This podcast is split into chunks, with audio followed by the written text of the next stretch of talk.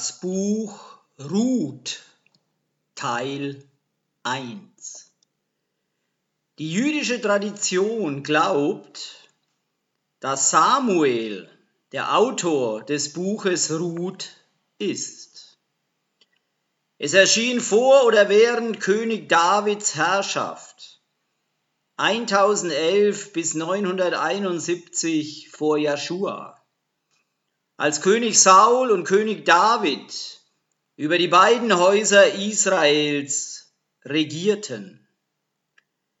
Es ist aber eine Prophetie über das, was sich in unserer Zeit abspielt, speziell in der Zeit, wenn wir an den Punkt kommen, zusammen mit Juda als eine vereinigte Nation, das Kommen der gerechten Wurzel Davids zu erwarten, der über uns wieder als eine Nation herrschen wird. Das Buch Ruth wird jährlich in den traditionellen jüdischen Synagogen am Shavuot-Fest gelesen.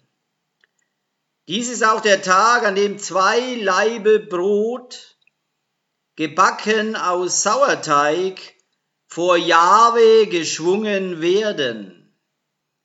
Gemäß einer Anweisung aus 3. Mose 23, Vers 17, wo er sagt, 3. Mose 23, 17.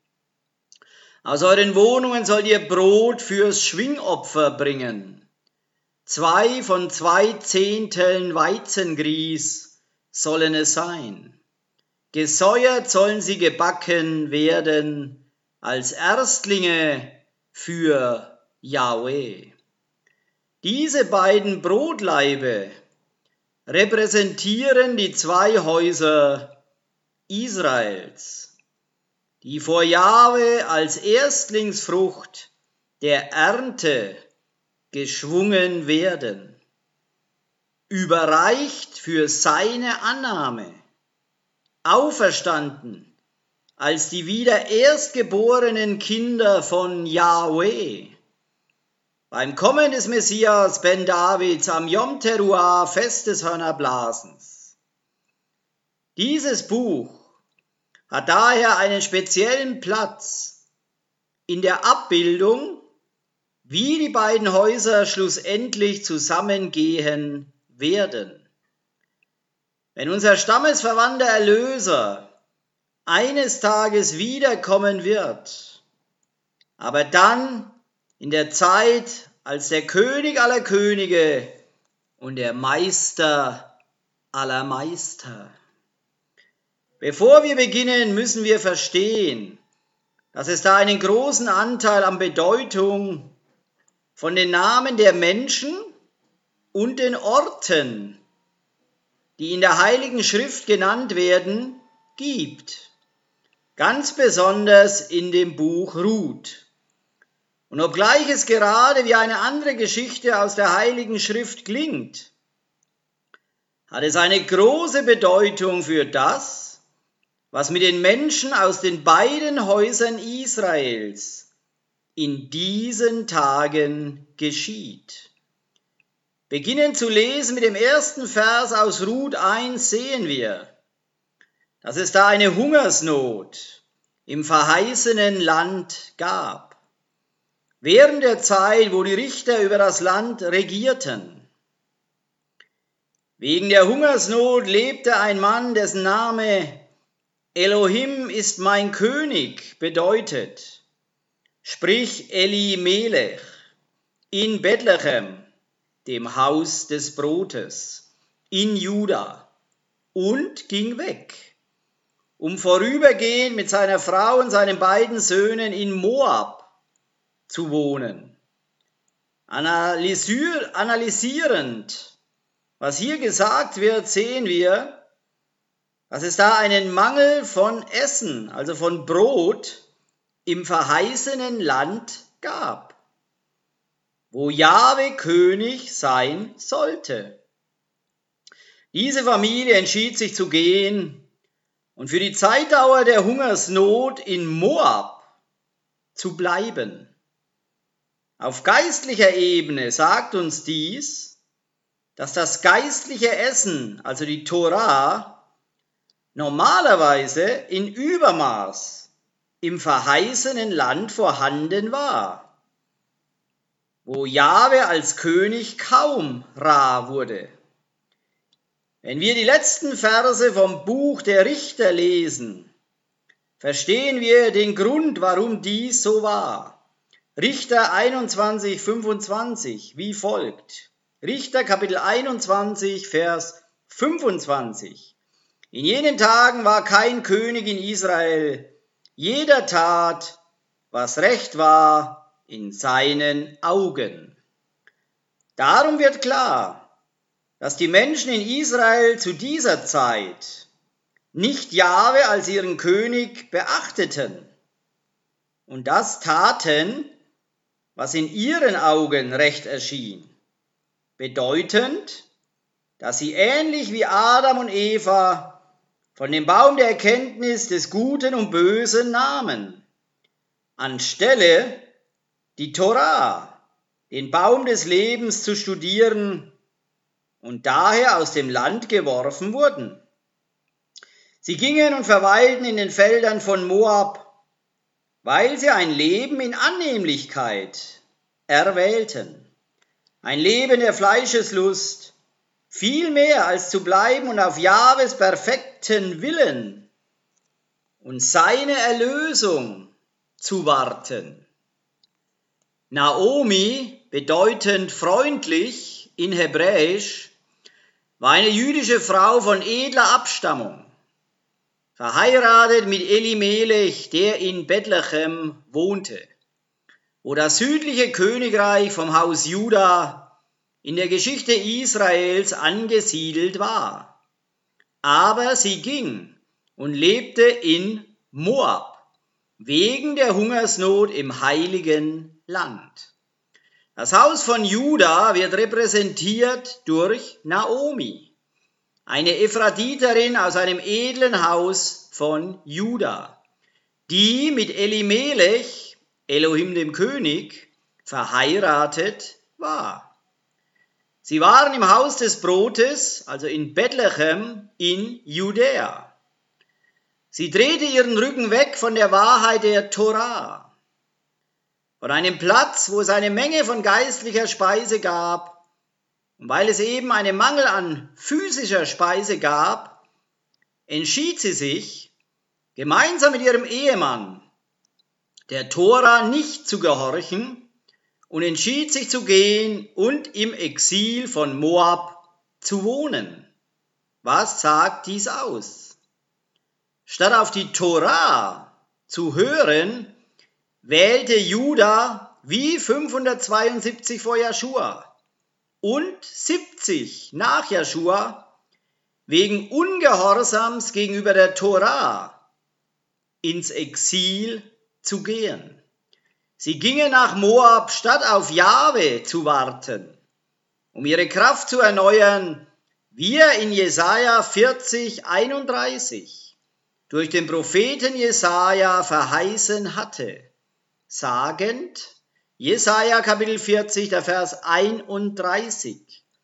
Aber die auf Jahwe hoffen, gewinnen neue Kraft. Sie heben die Schwingen empor, wie die Adler. Sie laufen und ermatten nicht.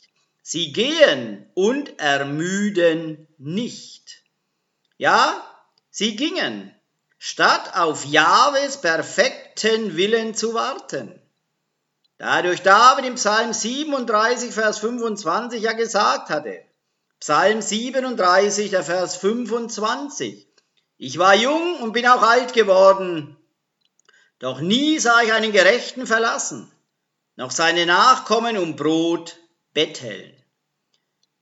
Die Bedingung, die wir aber hier sehen, um nicht hungrig zu gehen, ist, dass wir gerecht bleiben, der Tora gehorchend, wenn wir wollen, dass Jahwe uns versorgt.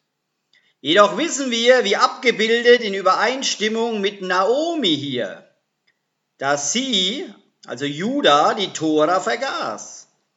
Und als Resultat dessen wurde auch die physische Speise rar. Und sie ging mit ihrer Familie in das Exil.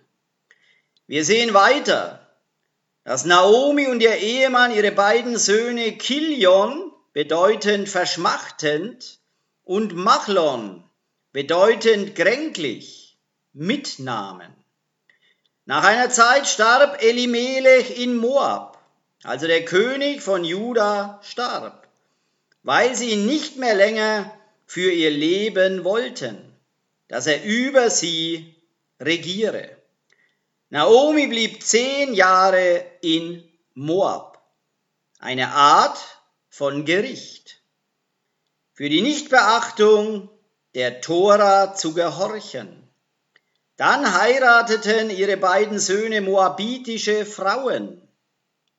Beachte, dass die beiden Söhne kränklich waren, weil sie Frauen nahmen aus einem Volk, also von Nichtjuden, wo Jahwe Israel strikt verboten hatte, sie nicht zu heiraten, wie in der Tora gegeben.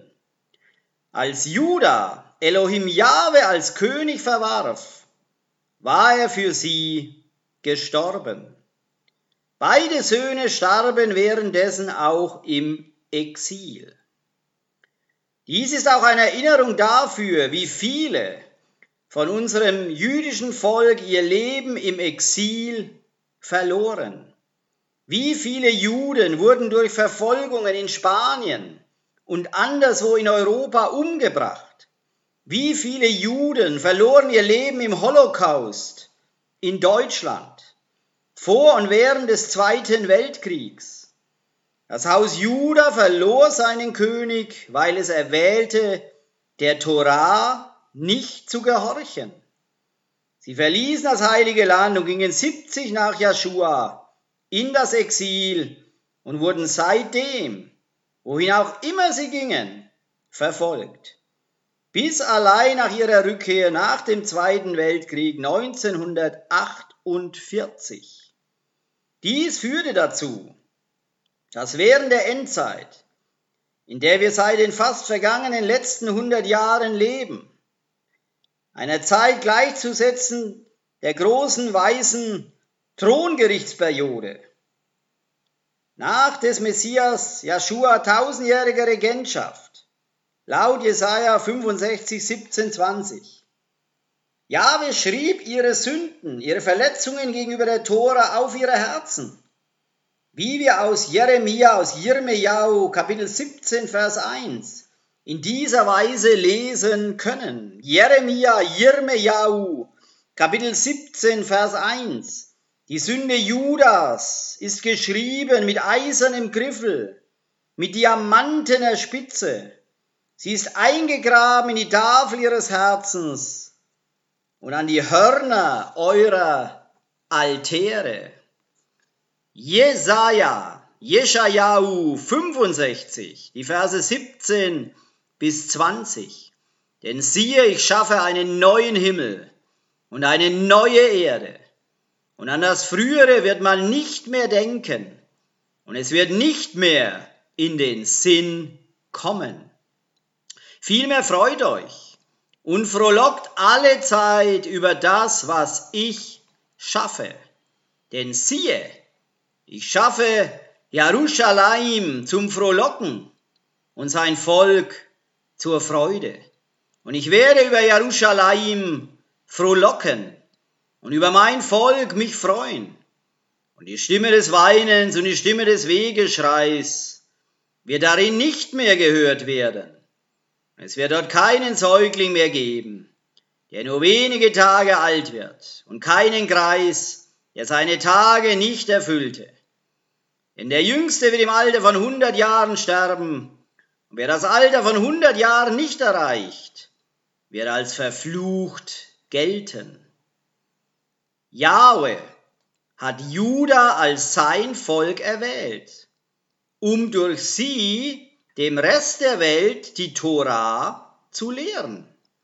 welche der Leitfaden für das gesamte Volk Israel ist, die er am Berg Sinai gegeben hat, um als eine Vorzeigenation und Braut für ihn zu leben und die richtige Beziehung zu ihm und ihren Menschengefährten zu haben. Als ein Resultat der Verfolgung von der jüdischen Nation über die letzten 2600 Jahre, aber besonders vor und während des Zweiten Weltkriegs wurden sie eisern darin, die Tora zu halten, koste es, was es wolle da es ihnen völlig bewusst wurde, wenn sie nicht der Tora gehorsam bleiben, sie dafür bestraft werden würden. Trotz dieser offenkundigen Bestätigung, dass die Juden, die durch Hitler in Deutschland verfolgt und umgebracht wurden, die einzigen wahren, lebendigen Juden auf dieser Erde heutzutage waren, gibt es Menschen, die glauben, dass die Juden, die momentan in Israel leben, nicht die Juden der Bibel, also der Heiligen Schrift, wären. Wie lächerlich. Oder vielleicht noch mehr korrekt, wie antisemitisch können sie sein? Für die Klarheit der Ziele beziehe ich das folgende Seitenlicht mit ein. Als Israel Jahwe als König ablehnte, gab er ihnen König Saul, der in ihren eigenen Augen groß war. Der hebräische Name Saul wird als Shaul übersetzt. Shaul ist verwandt zu dem Wort Schal, bedeutend fordern oder anfragen. Israel forderte einen König und Jahwe gab ihnen Shaul, was auch Sheol oder Grab bedeuten kann. So gab am Ende Jahwe Israel, um was sie gebeten hatten. Als lange Zeit später Manasse das Haus Juda regierte, tat er viel Böses und vergoss viel unschuldiges Blut während seiner Regentschaft. Wir lesen aus 2. Könige, Kapitel 21, Verse 3 bis 7, dass Manasse Altäre für den Baal baute, Astarte anbetete und seinen eigenen Sohn dem Moloch opferte, einem hohlen Gott, gemacht aus Kupfer. Zweiter Könige, Kapitel 21, die Verse 3 bis 7. Und er baute die Höhen wieder auf die sein Vater Hiskia vernichtet hatte. Und er richtete Altäre für den Baal und machte eine Aschera, wie sie Ahab, der König von Israel, gemacht hatte. Und er warf sich nieder vor dem ganzen Heer des Himmels und diente ihnen. Und er baute Altäre im Haus Jahwes, von dem Jahwe gesagt hatte in Jerusalem, will ich meinen Namen niederlegen. Und er baute für das ganze Heer des Himmels Altäre in den beiden Vorhöfen des Hauses Jahwes. Und er ließ seinen Sohn durchs Feuer gehen und er trieb Zauberei und Beschwörung und ließ sich mit Totengeistern und Wahrsagegeistern ein. Er tat vieles, was böse war, in den Augen Jahwes, um ihn zu reizen. Er stellte das Götterbild der Aschera, das er gemacht hatte, in das Haus, von dem Jahwe zu David und zu seinem Sohn Salomo gesagt hatte, in diesem Haus und in Jerusalem, das ich aus allen Stämmen Israels erwählt habe, will ich meinen Namen für ewig niederlegen. Die jüdische Geschichte beschreibt Manasses Herrschaft als terroristische Regierung. Es wird geglaubt, dass Manasse dafür verantwortlich war, den Namen Elohims von allen öffentlichen Bekanntmachungen zu entfernen, ebenso von allen Schriften, bevor Juda in die Gefangenschaft ging. Viele Anbeter, einschließlich der Propheten Jahwes, wurden während der Herrschaft von Manasse umgebracht.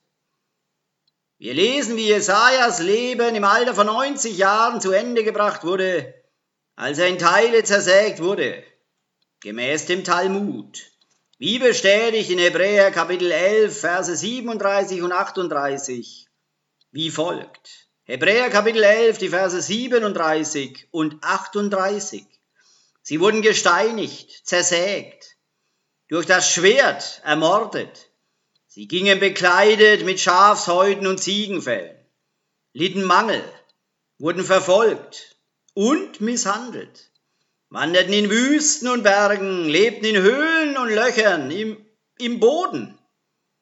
Die Welt war sie nicht wert es geht aus mehreren heiligen Schriften hervor, dass die Sünden Manasses die direkte Ursache für die Gefangenschaft Judas waren. Wie gesehen werden kann durch das Lesen von 2. Könige Kapitel 23, Vers 26. In dieser Weise. 2. Könige Kapitel 23, der Vers 26. Doch kehrte sich Jahwe nicht ab von der großen Glut seines Zornes, mit der sein Zorn gegen Juda entbrannt war, wegen all der Kränkungen, mit denen Manasse ihn gekränkt hatte. Dies wird bestätigt in 2. Könige Kapitel 24 in den Versen 3 und 4 wie folgt. 2. Könige Kapitel 24, die Verse 3 und 4. Ja, nach dem Befehl Jahwes geschah das gegen Juda, um es von seinem Angesicht zu entfernen, wegen der Sünde Manasses, nach allem, was er getan hatte, auch wegen des unschuldigen Blutes, das er vergossen hatte, so dass er Jerusalem mit unschuldigem Blut angefüllt hatte. Das wollte Jahwe nicht vergeben. Naomi kehrte nach Israel zurück, weil sie hörte, dass Israel Milch und Honig habe. So kehrte sie aus physischen Gründen zurück und nicht wegen Jahwe. Dies ist ein Typ von Juda, der nach Israel aus Moab, also aus der Welt, zurückkehrt, aber erneut wegen des falschen Grundes. Die Juden gingen in das Exil wegen ihres Ungehorsams gegenüber der Torah. Deshalb sagte der Messias Ben Davids zu ihnen in Matthäus Matityahu, Kapitel 23 im Vers 39, seinem Tod vorausgehend, Matthäus 23, 39, sieh, Elohim überlässt dir dein Haus er lässt es öd und leer zurück. Denn ich sage dir, von jetzt an wirst du mich nicht wiedersehen, bis du sagst, gesegnet ist der, der kommt im Namen von Yahweh. Baruch haba Beshem, Yahweh. Wenn die Juden gehorsam gegenüber der Tora geblieben wären, würde es keine Palästinenser im Land Israel geben.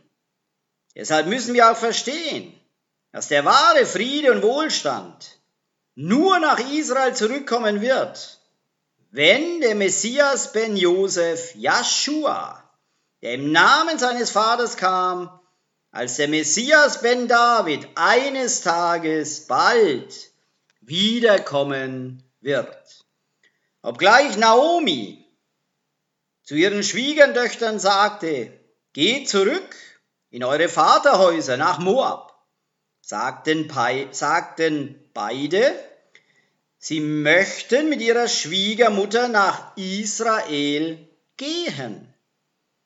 Dies bildet die Nichtjuden aus den verlorenen zehn Stämmen von Israel ab. Sie möchten das religiöse System verlassen, in das sie hineingeboren worden sind, um mit den Juden nach Israel zu gehen und den Elohim der Juden als ihren Elohim anzuerkennen. Jedoch in diesen Tagen sind nur allein orthodoxe Juden in Israel willkommen. Wir können zu dieser Zeit nicht in das Land gehen, um dort zu leben. Nicht einmal reformierte Juden sind in Israel willkommen. Wie viele Israeliten sind in Moab gestorben und sterben jetzt noch dort? Hier abgebildet als das falsche Kirchensystem des Christentums. Warte nicht auf Naomi, Judah, dass es dir das Bürgerrecht gibt. In ihren Herzen verstehen nur ein paar wenige Juden und ein Überrest von den verlorenen zehn Stämmen Israels, dass seit 700 vor Joshua das Königreich Israels aus zwei Häusern und nicht nur aus einem besteht. Es ist aus diesem Grund, dass Naomi wissen wollte, warum ihre Schwiegertöchter die wirklich zurückkehrende Israeliten waren, im Lande Israel wohnen wollten. Sie zeigte an, dass es da keine materiellen Vorteile für sie im Land gäbe. Bis hin zur jüngsten Vergangenheit wollen uns, also die aus den verlorenen zehn Stämmen, die Juden wollen uns nicht in Israel. Es sei denn, wir akzeptieren die noachitischen Gebote und konvertieren später zum rabbinischen Judentum. Gleichermaßen sagt das Kirchensystem zu denjenigen, die zu ihren hebräischen Wurzeln zurückkommen wollen, ihr seid verrückt, dem Judentum nachzufolgen. Wir sind nur willkommen im Christentum, wenn wir ihren falschen Glaubenslehren glauben. Und bis zur jüngsten Vergangenheit wollte Juda uns nur, wenn wir dem Messias Joshua abschwören, an den wir glauben. So, Juda, Naomi will, dass wir zum Christentum zurückgehen und das Christentum behauptet, dass wir verrückt sind, weil wir der Tora folgen wollen. Keiner aber versteht, dass wir als nazarenisches Israel niemals richtige Christen waren. Es ist wie der Messias ben Josef, Joshua, in Lukas Kapitel 9 im Vers 58 sagt. Lukas 9, 58. Joshua antwortete ihm, die Füchse haben Höhlen und die Vögel, die herumfliegen, haben Nester. Doch der Sohn des Menschen hat kein eigenes Haus. Bis jetzt haben auch wir als Nazarener, wie der Messias ben Josef, Joshua keinen Platz in den Religionen dieser Welt, um unseren himmlischen Vater anzubeten. Wir wissen, dass das Christentum falsch ist und uns Juda nicht annehmen will. Es sei denn, wir schwören unserem Glauben an den Messias ben Josef, Joshua ab. Jahwe aber ist beschäftigt damit, das für uns zu verändern. Baruch Hashem Yahweh.